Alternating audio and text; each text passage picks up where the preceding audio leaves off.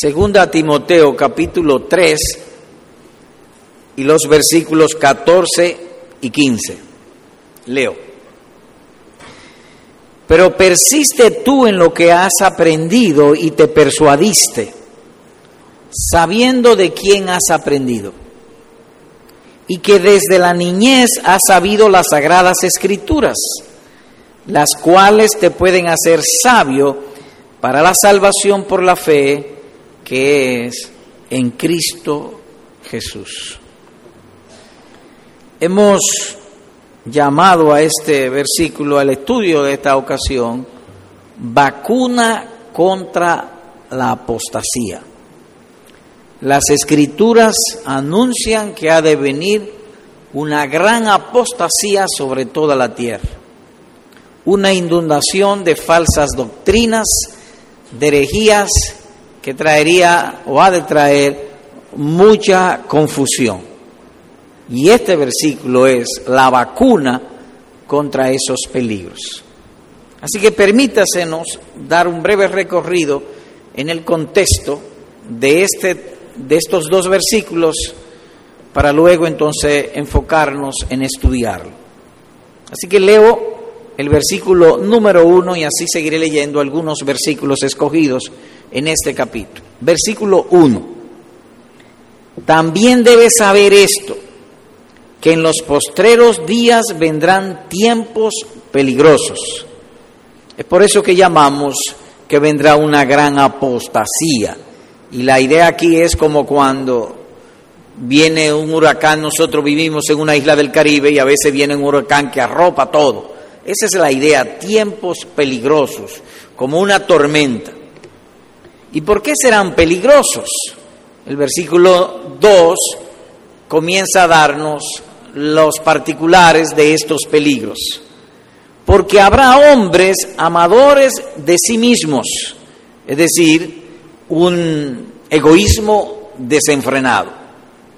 Porque ciertamente hay un egoísmo bueno, amarás a tu prójimo como a ti mismo, es un egoísmo bueno, pero aquí está hablando de un egoísmo desenfrenado. Versículo 4, amadores de los deleites más que de Dios, lo que se conoce también como una nube de sensualismo. Versículo 5, lo que se hemos denominado el pecado de presunción. Tendrán apariencia de piedad, pero negarán la eficacia de ella o de la piedad. Dicho de otra manera, tendrán apariencia y se vendarán como cristianos, pero realmente no son cristianos. Luego en el versículo 6 habla, perdón, en el versículo, sí, en el versículo 6, la lepra de la inmoralidad sexual en líderes religiosos. Porque de estos son los que se meten en las casas y llevan cautivas a las mujercillas cargadas de pecados, arrastradas por diversas concupiscencias. En otras palabras, mujeres débiles, arrastradas siempre porque están deseando lo malo, y entonces va a haber hombres depredadores que se aprovecharán de eso y abusarán de esas mujeres. Versículo 8. Y de la manera que Janes y Jambres resistieron a Moisés, así también estos resisten a la verdad, opuestos abiertamente al Evangelio y a las enseñanzas del Evangelio.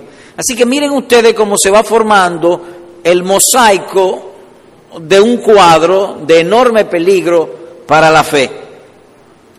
Versículo número 9. Mas no irán más adelante. ¿Hoy por qué? Porque su insensatez, su locura, su pecado, su herejía será manifiesta a todos. Es decir, que va a, ser, va a haber mucho escándalo en líderes religiosos.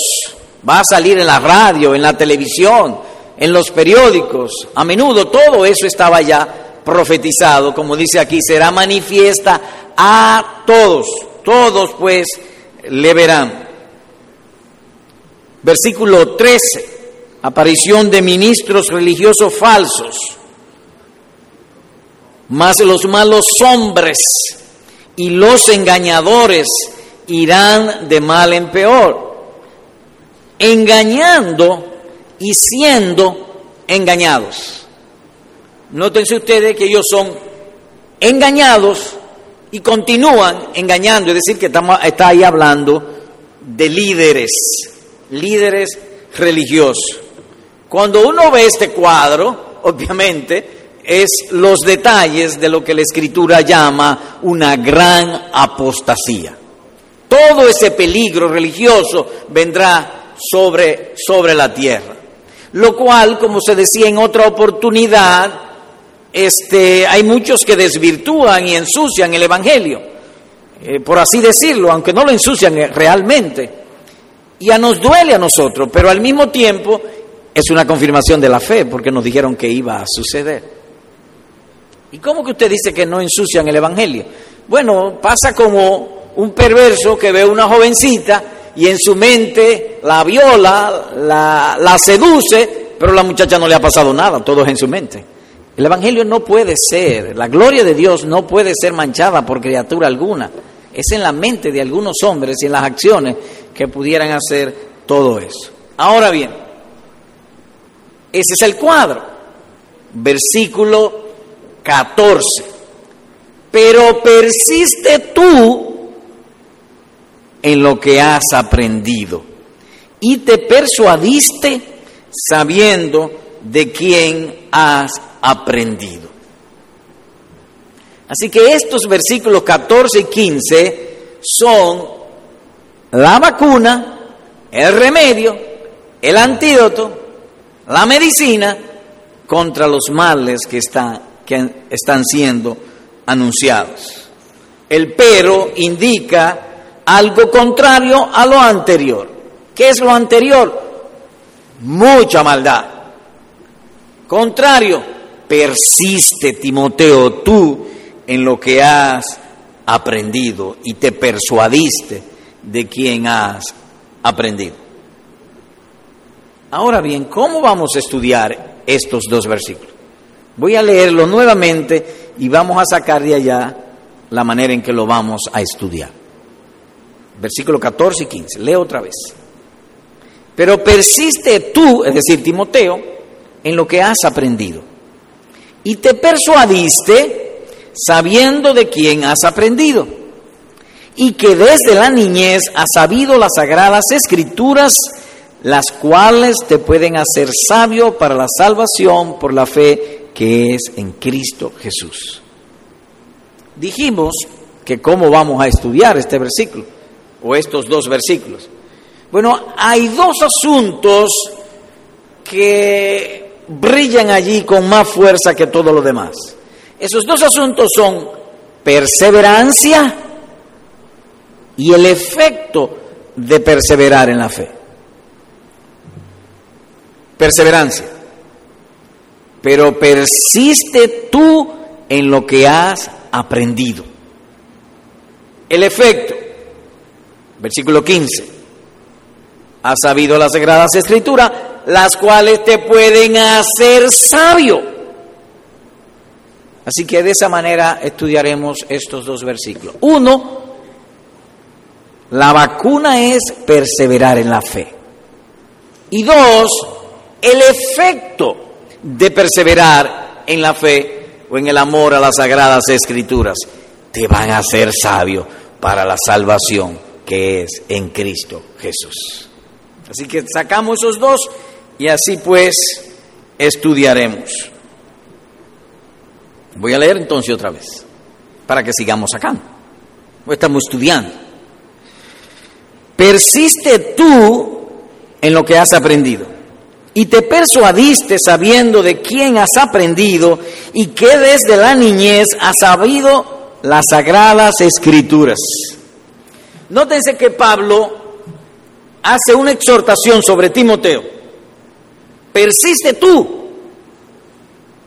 Y al mismo tiempo notamos que hace o respeta o honra la condición de criatura racional como Dios nos ha hecho. En otras palabras, que hemos de ser ganados para Dios con persuasión, con argumentos a nuestro raciocinio. Persiste tú, no lo dice desnudo, agrega argumentos. O dicho de otro modo, que en la fe hemos de ganar la voluntad de los demás por razonamiento o por razón, no por pasión. Por razonamiento, no por fuerza. Y él usa tres argumentos para ello. Uno, de su maestro, sabiendo de quién has aprendido. Mira, Timoteo, a ti tus, tu mamá y tu abuela desde chiquito te enseñaron a amar las sagradas escrituras. Ya tú grande yo vine a tu vida.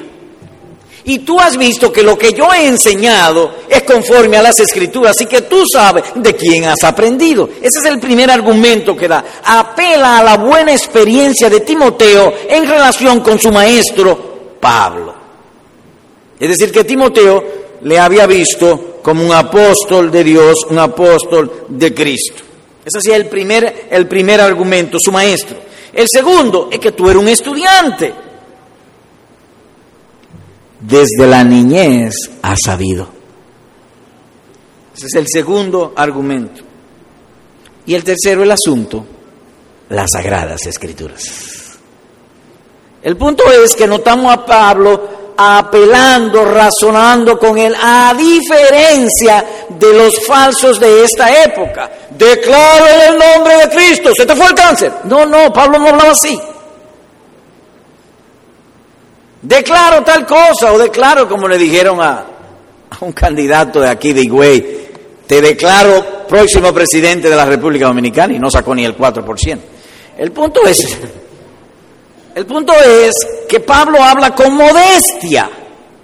Los ministros fieles de Cristo hablan con modestia, como encontramos aquí. Ahora, ¿qué es lo que lo está, a qué le está persuadiendo o exhortando? a perseverar. Esa es la virtud aquí, perseverar. Y la figura es como si usted estuviese parado o de pie a la orilla de un río que viene con corrientes impetuosas y que la anchura del río se va agrandando, viene más y más agua y más corrientes impetuosas y más peligro y en medio de esa figura él le dice, pero tú, a pesar de eso, a pesar de ver la apostasía, persiste, persevera, mantente, continúa en lo que ha aprendido, mantente firme. Ese es el curso de acción de todos los verdaderos creyentes mantenerse en las santas escrituras. Ese mantenerse o perseverar en las santas escrituras no nos librará de los sufrimientos, sí de los perjuicios, pero no de los sufrimientos. Porque anteriormente en el versículo 12 le dice, es decir, unos, antes de darle esta exhortación, y también todos los que quieren vivir piadosamente en Cristo Jesús padecerán persecución. Así que aunque tú veas, pues la apostasía agrandarse, mantente firme. Hermanos amados, a la luz de esto, no hay manera de que tú perseveres en el Evangelio sin sufrir. Eso no existe. Hay que sufrir. Y el primer sufrimiento viene en negándonos a nuestros propios deseos carnales, pecaminosos, terrenales y mundanos. Ahí es que viene lo primero, negarse a sí mismo. Pudiéramos ser tentados a imitar a aquellos que hacen todo lo posible por atraer grandes multitudes, correr con la corriente del mundo, pudiera ser. Timoteo, posiblemente tú seas tentado a eso. Pero no, Timoteo, persiste tú. Como si le hubiese dicho, Timoteo, todo lo que ruego de ti es que persistas en las verdades en lo cual fuiste enseñado. Y la manera que Pablo exhorta a Timoteo, y por lo que hemos leído del versículo 5, que algunos tendrán apariencia de cristiano, pero realmente no son verdaderos cristianos, es como que Timoteo va a ser testigo y puesto en lenguaje presente, de ver mucha gente venir al Evangelio y después irse, y de ver otros que parecen una cosa y son otras. Timoteo, no corras con ellos, persiste, persevera, mantente. Cristo volverá un día, todos los hombres serán juzgados, mantente con, este, con esa esperanza. Esa es la idea de lo que encontramos aquí. Y eso obviamente que lleva a sufrir, un costo.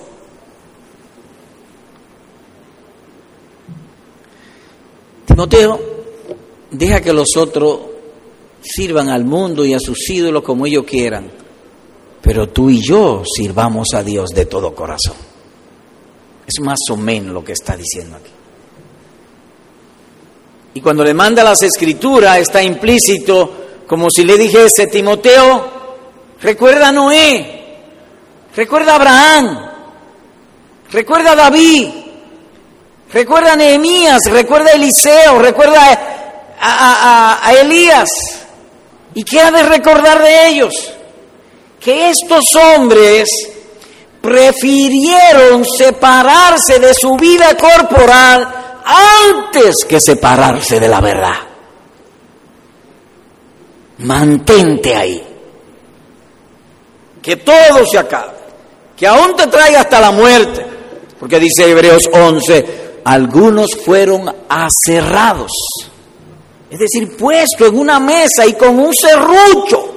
Los aserraron en pedazos y ellos prefirieron que se les separasen las partes del cuerpo y no separarse de Jesucristo. Ese es el Evangelio. A eso hemos sido llamados. Eso es perseverar. Mira un caso. Les invito por favor a Apocalipsis capítulo 2, verso 13. Leo a la iglesia en Pérgamo, dice el Señor, Cristo mismo hablando a, esa iglesia, y le dice esto, yo conozco tus obras y dónde moras. Yo sé dónde tú vives. No me es ajeno. ¿Y dónde vivía? Donde está el trono de Satanás. Infiero de ahí que en aquella ocasión el diablo tenía su trono para gobernar a todos sus demonios en esa ciudad. Eso es lo que está diciendo.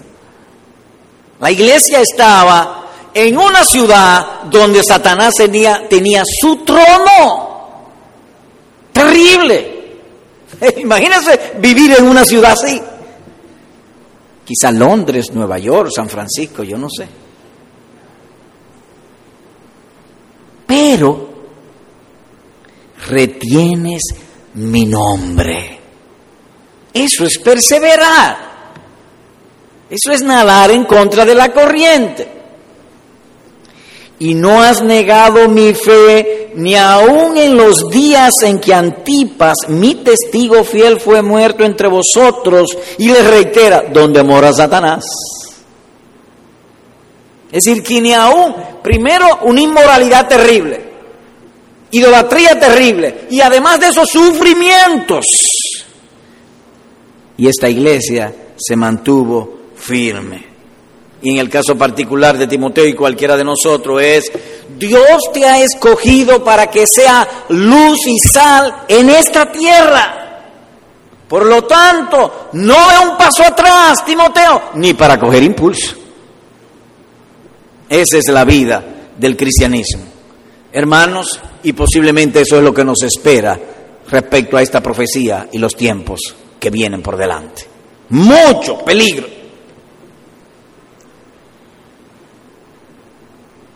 A la luz de esto y de la manera en que Pablo le habla a Timoteo, entonces debemos decir lo siguiente, y creo que aplica a esta época. Amado hermano, amado hermano, tú y yo tenemos en nuestros corazones, y a menudo surge como el deseo de originalidad. Todos queremos ser originales. Debo recordarte que Cristo te compró con su preciosa sangre y tu originalidad se resume a una sola palabra, santidad. Esa es tu originalidad, santidad. Ay, que yo no quiero verme como los otros, yo quiero ser más atractivo que los otros. En santidad. Nuestra originalidad es esa, ser santos como Dios es santo. O dicho de otro modo, Timoteo persiste en esto. Oigan lo que dice la escritura en otro lugar de lo que se espera de nosotros. Cristo espera de nosotros mucho más de lo que espera de un religioso, de un formalista, eh, de un presumido. Espera mucho más que eso de nosotros. Somos su rebaño. Oigan esto. Como pasa el torbellino, así el malo no permanece mas el justo permanece para siempre. El creyente permanece para siempre. Otro más. El justo sirve de guía a su prójimo, mas el camino de los impíos les hace errar. Proverbios 10, 25, 12, 26. Así que todo verdadero creyente es cabeza y no cola pero no para buscar la originalidad en cosas fantasiosas o mundanas, sino en santidad. Somos llamados a ser luz y sal, cabeza, no cola. De manera que la perseverancia, además de eso, implica sinceridad. Perseverar significa, a su vez, o está implícito, sinceridad. Si alguien persiste en amor a las santas escrituras, es signo, es muestra, es prueba de amar a Cristo con toda sinceridad. Mire conmigo, segunda de Juan, capítulo 1, verso 9. He dicho que la perseverancia o mantenernos firmes en el camino al cielo es signo de sinceridad. Segundo de Juan 1.9, leo. Cualquiera que se extravía y no persevera, dice el texto, no persevera en qué? En la doctrina de Cristo, ¿cuál es el resultado? No tiene a Dios.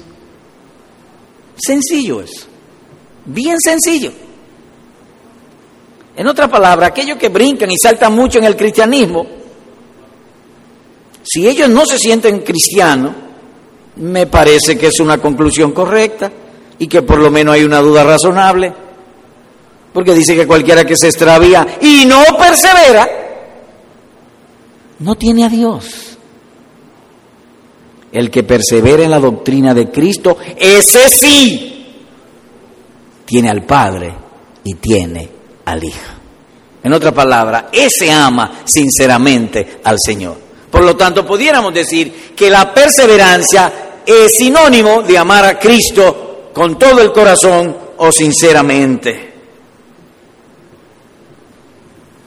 Más aún, es signo de unión mis ovejas oyen mi voz y me siguen y nadie las arrebatará de mi mano, dice Juan capítulo 10, versículos 28 y 29. De modo que perseverar, es decir, oír la voz de Cristo, seguirlo, no solamente es evidencia de sinceridad, sino también de unión.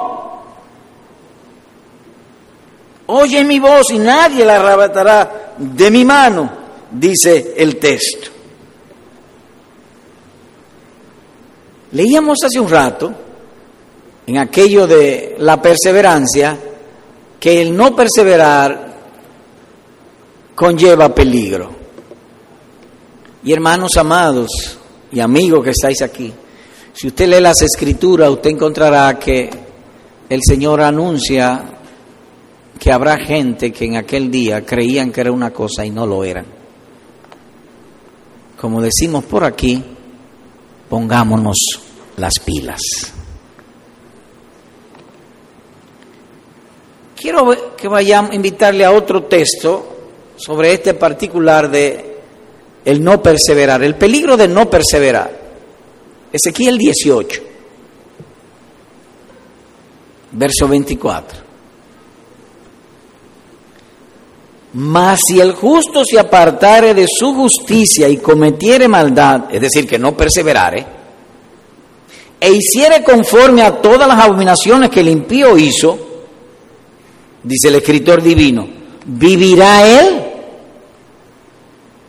Ninguna de las, entonces aquí la respuesta, ninguna de la justicia que hizo le serán tenidas en cuenta por su rebelión con que prevaricó y por el pecado que cometió, por ello morirá. Entiéndase o, explicando esto.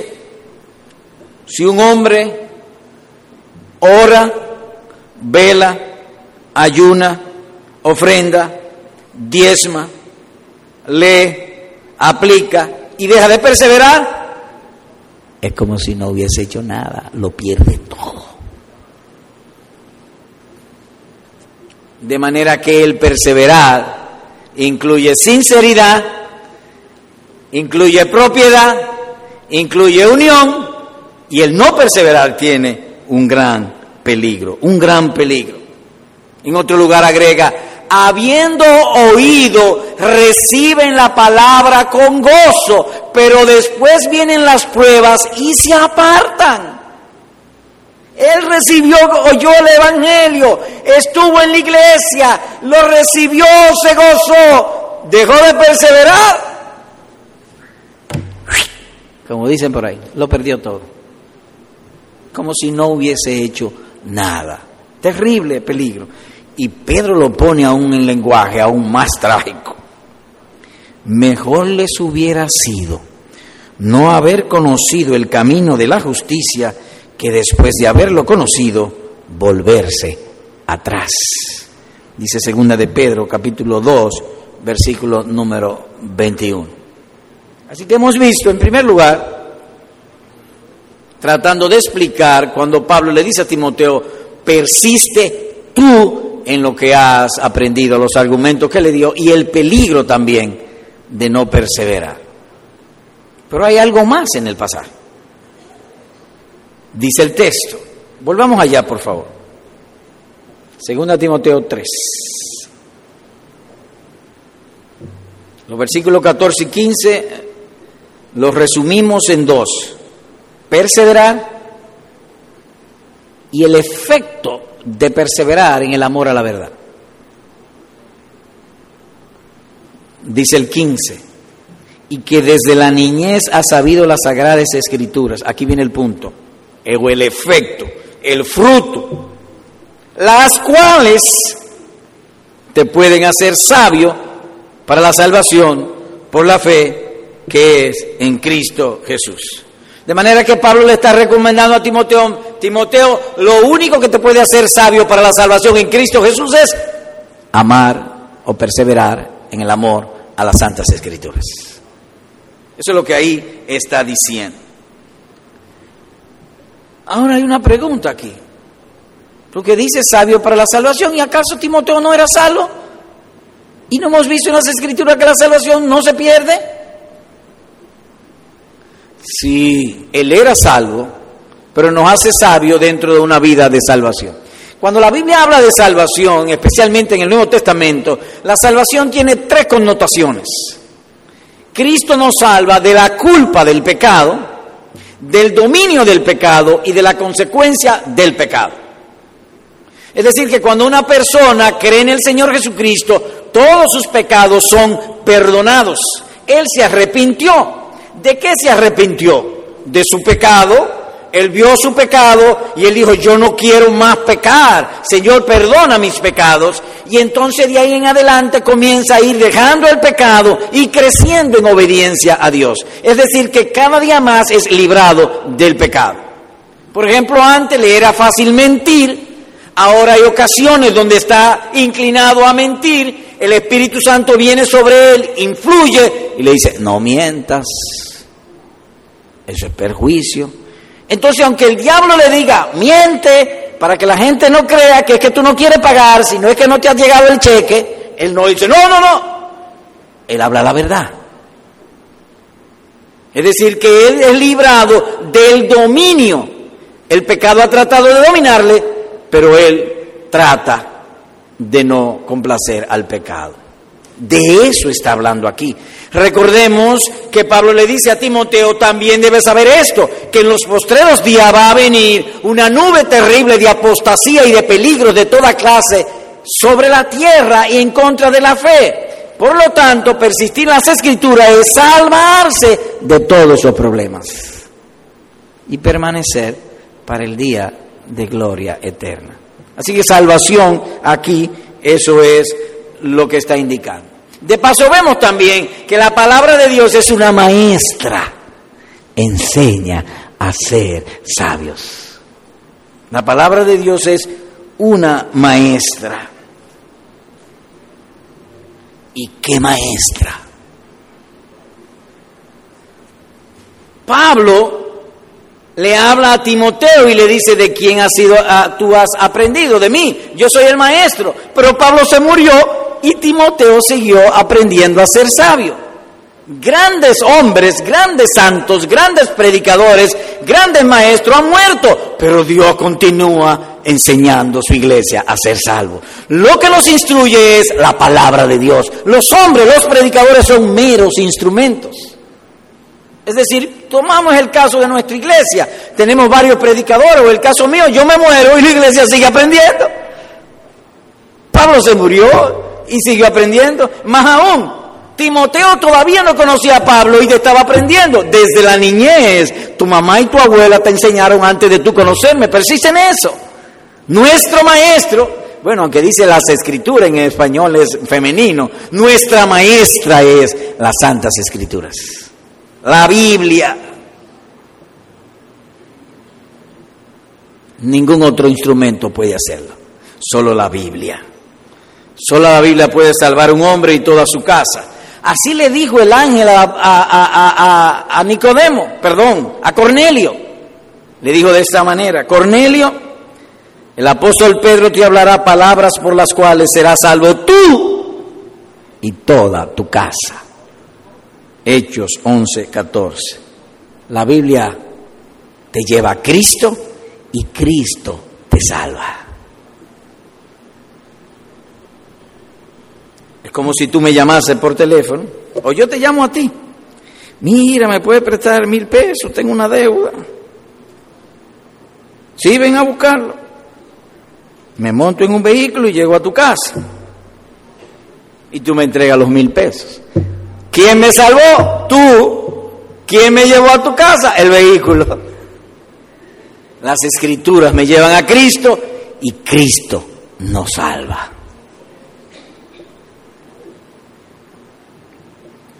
Señor predicador, la primera pregunta. Ah, ¿Cuál, es la pregunta tuya? ¿Qué es esta sabiduría? Porque dice que va a ser sabio para la salvación. De manera sencilla, esta sabiduría es encontrar el camino de las bendiciones y caminar en esta senda hasta el fin.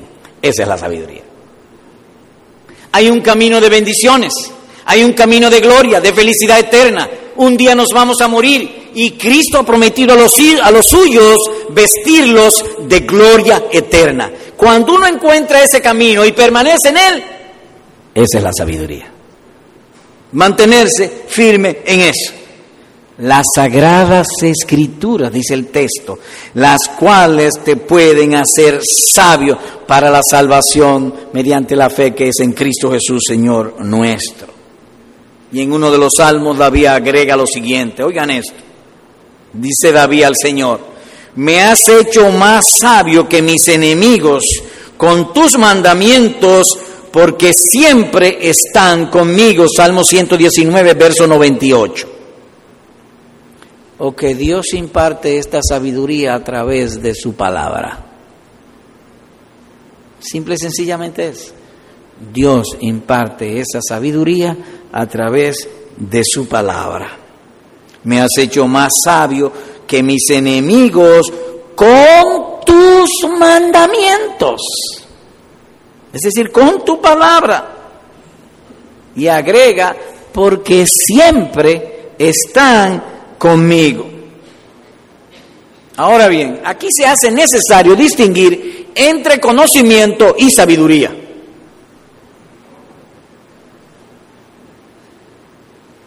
El conocimiento informa, la sabiduría dirige. Yo recibo el conocimiento.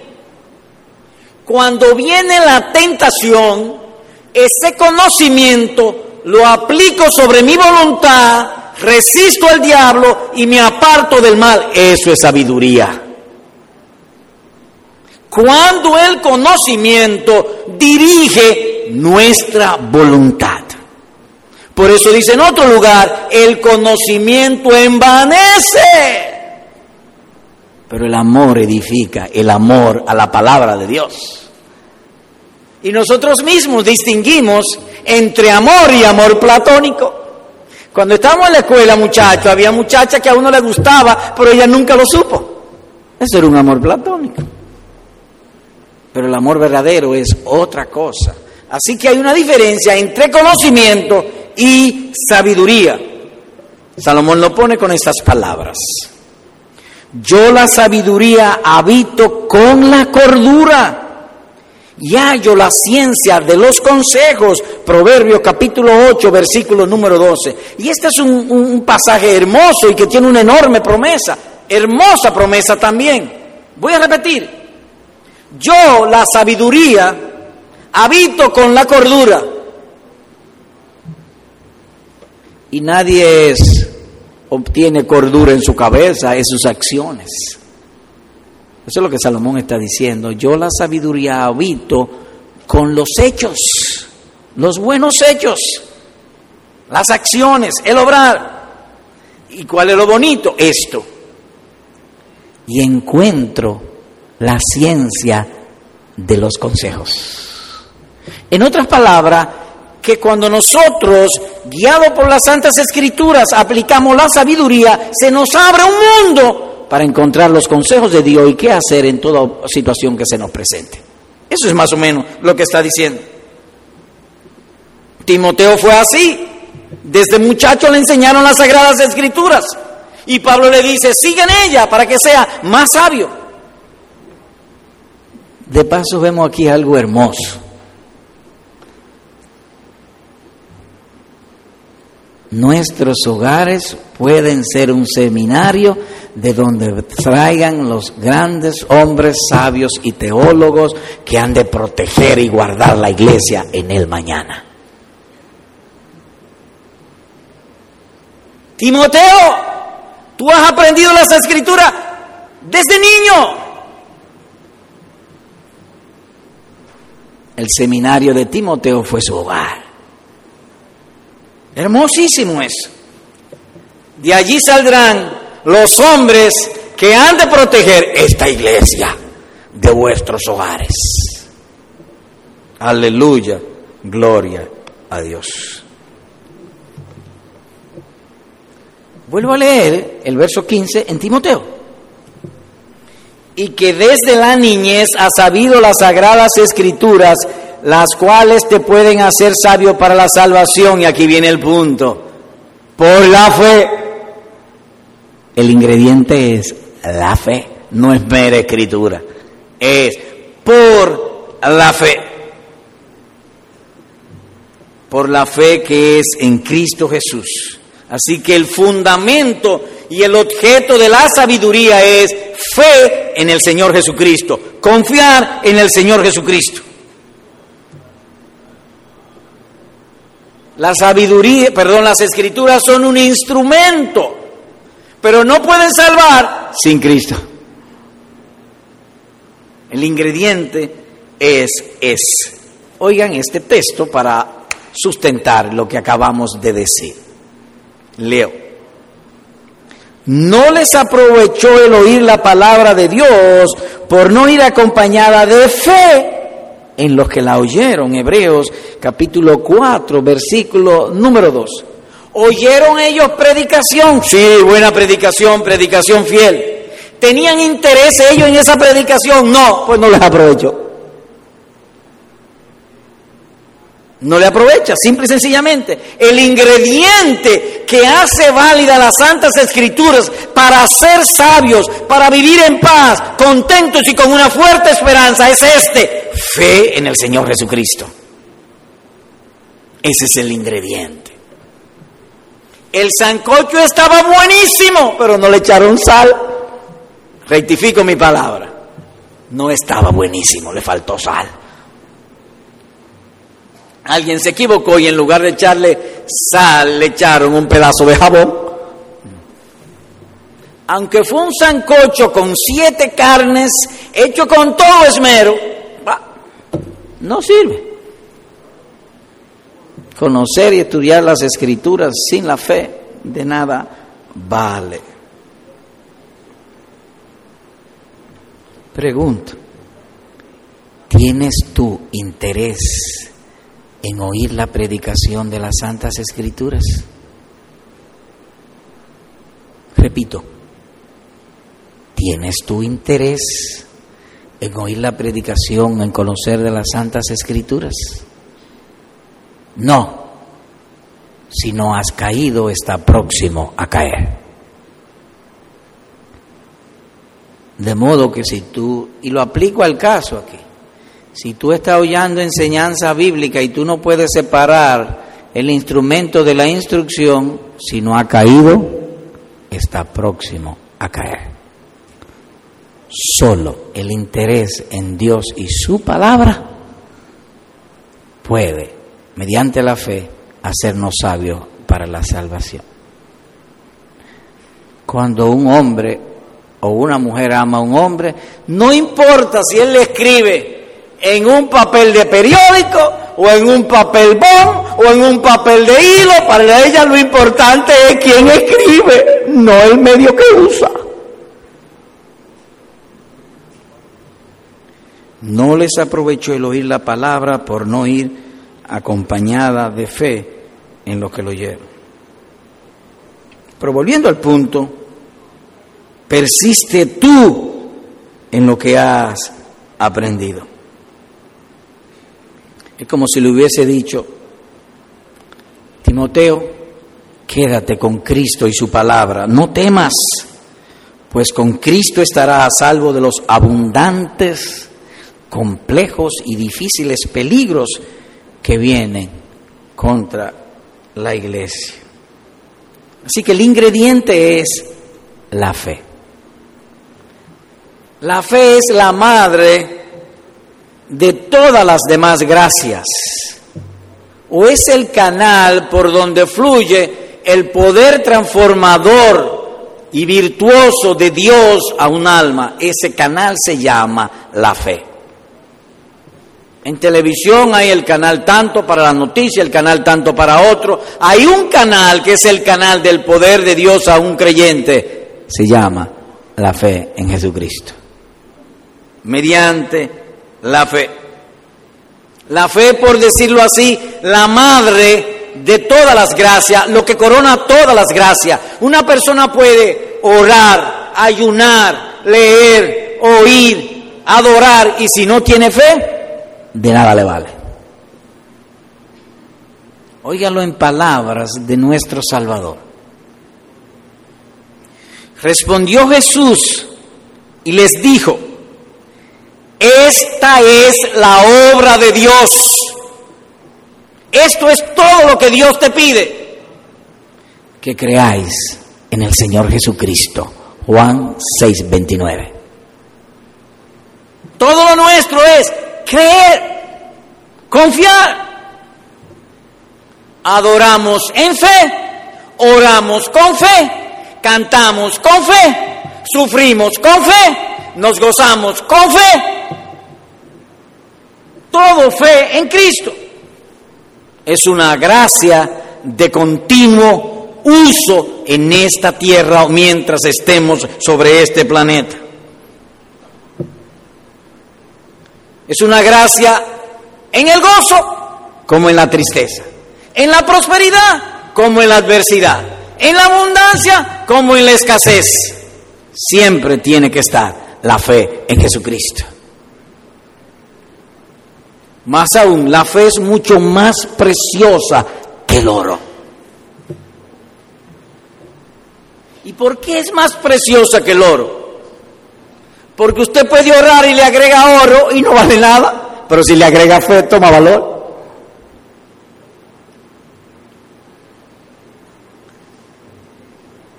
Vino una persona enferma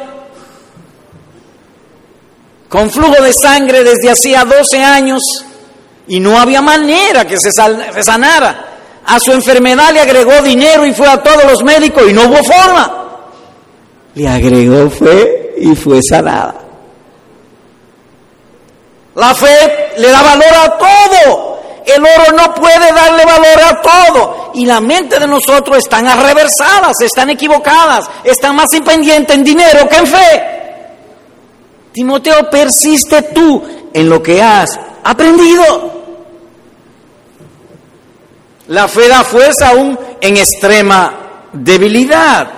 Dice el apóstol, cuando soy débil, entonces soy fuerte. Segunda a los Corintios capítulo 12, versículo número 9. La fe nos hace bonitos. ¿A usted lo hace bonito? Sí, a ti también. ¿Cómo es eso que la fe nos hace bonito? Yo como que no, no entiendo bien eso. Bueno, claro que no se va a entender, pero ahora cuando tú me oigas, me oiga, tú te vas a dar cuenta que la fe te hace bonito. Y bonita, bella, hermosa buen mozo, con buena presencia, atractivo. Pastor, usted está exagerando. Oye esto. Dice el Señor, para los santos que están en la tierra y para los íntegros es toda mi complacencia. Salmo 16.3. ¿No los hace bonito? Sí. Para Dios nos hace bonitos. Así que no te dé más problemas con tu apariencia. Eso espero. La fe da valor a todo. La fe en Cristo. Te pido por favor que me permita eh, cantar una estrofa de un canto apostólico. Oye esto. O recitar. No voy a cantar, voy a recitar. Algunos me vieron cantar. No, no voy a cantar. Pero permíteseme entonar este preciosísimo canto. A los que le predestinó, a estos también llamó. Y a los que llamó, a estos también justificó. Y a los que justificó, a estos también glorificó. ¿Qué pues diremos a esto? Si Dios es por nosotros, ¿quién contra nosotros? Amén. Romanos 8:30. Pero quiero agregar otro estímulo más antes de pasar, si no da el tiempo a las aplicaciones. Y ahí tengo muchas aplicaciones. Versículo 16 y 17. Un último estímulo que Pablo le da a Timoteo. Leo. Toda la escritura es inspirada por Dios y útil para enseñar, para redarguir, para corregir, para instruir en justicia, a fin de que el hombre de Dios sea perfecto, enteramente preparado para toda buena obra. Es un estímulo cuádruple. Aquí encontramos un estímulo cuádruple. Primero, dignidad y autoridad. Toda la escritura es inspirada por Dios. No es criatura alguna, Dios ha hablado. Eso es lo que Pablo le está diciendo a Timoteo. Su enorme utilidad, oye esto, útil para enseñar, para redarguir, para corregir, para instruir en justicia. Cuarto estímulo, perfeccionar. A fin, dice el escritor divino, de que el hombre de Dios, es decir, los creyentes y todos, sea perfecto, enteramente preparado para toda buena obra. Sepa pues esta iglesia y toda iglesia que toda vez que se predique con fidelidad las santas escrituras, amado, sepa esto, como un dicho y una expresión de fe, es como si Dios mismo estuviera presente entre nosotros. ¿Qué vimos? Bueno, vimos tocante al remedio contra la apostasía que se avecina, contra toda la vida, contra la vida de la iglesia. Y dijimos en el texto, después de haber dado el cuadro en los particulares, que de los versículos 14 y 15 se pueden inferir dos puntos, perseverancia y el efecto de perseverar en el amor a las santas escrituras. Permítame traer algunas aplicaciones. Uno, hermano, los siervos de Cristo deben continuar en las verdades recibidas. Siempre en lo mismo, las escrituras. Pero Dios ha sido tan bueno que Él no hizo la creación en blanco y negro y que lo mejor sería un gris. No, la hizo de muchos colores. Así también. Las escrituras tienen infinitud de colores. Toda la Biblia se reduce a esto, amar a Dios y amar a mi prójimo. Y lo puso en multitud de colores, más de 1500 páginas. En todos los colores lo puso. Pero debemos permanecer en ella, firmes en ella. Sería pues una injusticia que Dios escoja a un hombre para que sea luz y sal en esta tierra y él hable o viva como a él bien le parezca. Hermano, Dios te escogió para eso, para que tú seas luz y sal en esta tierra. Sería injusticia mayúscula no hacerlo. Los creyentes tienen que ser como las buenas guitarras que siempre dan la nota fiel. Si hay mucha humedad o si no hay humedad, en las buenas y en las malas. Así también sea con todos vosotros, amados hermanos. Y así dice el profeta, paraos en los caminos y mirad y preguntad por las sendas antiguas cuál sea el buen camino y andad por él, dice Jeremías capítulo 6, versículo número 6. Sin una buena zapata no se puede construir un buen edificio. Y la zapata es persistir en las santas escrituras con la confianza en Cristo y su bendita palabra. Dos, padres creyentes, tu hogar bien pudiera ser un seminario teológico. Lo fue para Timoteo y pudiera ser también para tus hijos. Si amas a Cristo y su reino, entonces tú hallarás placer de algún modo, si cabe esta palabra, contribuir con la gloria de Cristo sobre la tierra. Los padres de Timoteo hicieron eso. Y en este hogar, en esta iglesia, hay seminarios teológicos, muchos hogares nuestros, muchos, bueno, no sé si muchos, pero hay hogares nuestros que son seminarios teológicos. Nada más hay que ver los, jóvenes nuestros. Hay jóvenes de entre nosotros que ellos aman a Cristo por encima de toda la cosa. Ellos están persuadidos de que no hay felicidad que no sea Cristo y su palabra. Y así viven. Nos gozamos de ver jóvenes entre nosotros hablar la palabra de Dios. ¿Y cómo lo hablan? Hermano amado, hermano padre, Dios ha puesto un título, te dio el certificado a tu hogar. Tu hogar es un seminario teológico para la gloria de Cristo. Sigue haciéndolo.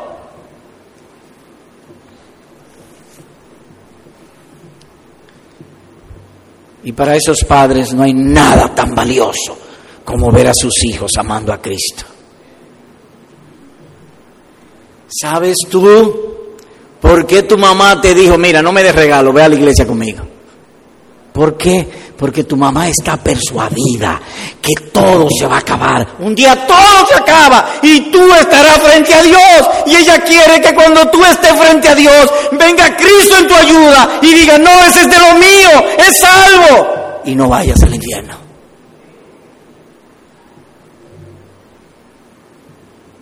Así que padres, alentaos, seguid en esa buena obra de preparar hombres sabios y mujeres sabias, los que han de defender la iglesia en las próximas generaciones. Son jóvenes que cuando usted le habla del pecado, de la salvación, de los atributos de Dios, de la ley, de Cristo, del cielo, del infierno, de cómo vivir en el favor de Dios y cómo salir en paz de este mundo. Ellos saben, tal cual, Timoteo. Dios bendiga los corazones de esos padres entre nosotros. Entre nosotros hay familias enteras que son todos teólogos. Es decir, salvos. Segundo, hermano, en la perseverancia cristiana se juntan dos medios, tu cuidado y tu diligencia. ¿Cómo es eso? para perseverar se juntan que mi cuidado y mi diligencia, sí. Óyelo en un texto bíblico. Ocupaos en vuestra salvación con temor y temblor, porque Dios es el que en vosotros produce así el querer como el hacer por su buena voluntad. Suponte que yo voy a tu casa a pedirte que, que nos preste un caldero. Y, y, tú preguntarías en tu mente, ¿y por qué debo pedirlo? Y yo te respondería, porque yo soy el hijo de tu vecina. En otra palabra, que primero yo soy hijo de la vecina antes de pedirte el caldero. Eso es más o menos lo que encontramos en este texto. Ocupaos en vuestra salvación con temor y temblor, porque Dios es quien produce en vosotros así el querer como el hacer por su buena voluntad. En otras palabras, y para ponerlo sencillo, cuando una persona se convierte, lo primero que comienza a averiguar es, qué debo hacer y qué no debo hacer. Porque Dios ha puesto en él el querer como el hacer.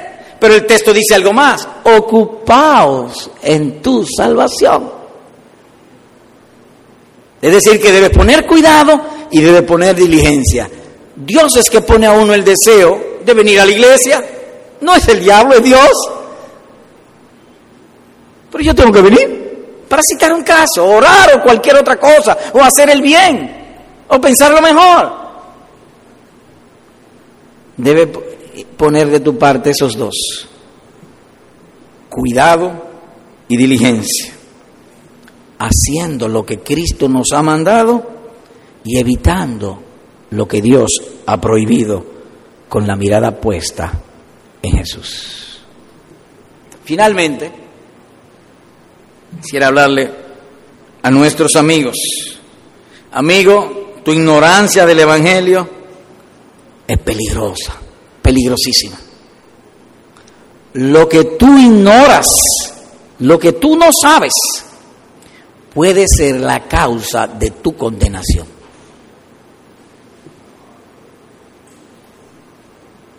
Tú preguntarás, ¿y cómo combatir la ignorancia? Yo veo que ustedes tienen fe, y tienen, pero yo no tengo eso. Mira, la razón es que los creyentes han nacido de nuevo. Para ellos, Cristo, aunque nunca lo han visto, es real.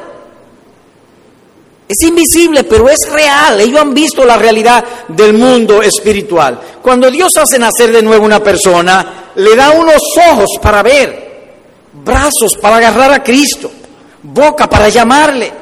Eh, eh, una transformación es una nueva criatura. Por lo tanto, yo quisiera ahora, y es lo que voy a hacer, leerte cuál es el oficio de Cristo, porque posiblemente tú no lo sepas. Así que oye cuál es el oficio de Cristo. Dijo el Señor Jesús en una oportunidad. Oye esto. Dijo él, el Espíritu del Señor está sobre mí, porque me ha enviado. Cristo, ¿para quién te han enviado? Para anunciar buenas nuevas a los pobres. Me ha enviado para proclamar libertad a los, a los cautivos dar vista a los ciegos, para poner en libertad a los oprimidos. Es obvio que cuando tú nos oyes hablar, yo veo la vida de una manera diferente a como tú la ves. Eso es obvio. Cristo es que da esa visión. Cristo es que te va a hacer ver. Por lo tanto, si me permite, te exhorto, o para ponerte en un lenguaje más tierno, te ruego, hoy mismo, pídele a Cristo eso, Señor, abre mis ojos, yo quiero cambiar mi vida, cámbiame, transfórmame. Yo quiero esa visión, yo quiero deleitarme en ti. Mira, mi conciencia me dice que yo un día me voy a morir y voy a salir de este mundo. Y me da miedo terrible morirme. Mira, los que son cristianos no tienen ese miedo. O por lo menos no lo tienen en el grado que tú lo tienes. Pídeselo ahí en tu asiento. Señor, perdona mis pecados. Abre mis ojos. Porque el pastor leyó ahí, en las escrituras, que tú enviaste a, Cristo a eso, para dar vista, para liberar a los que están cautivos del pecado. Pues pídeselo. Y el Señor esté contigo y bendiga tu oración. Amén.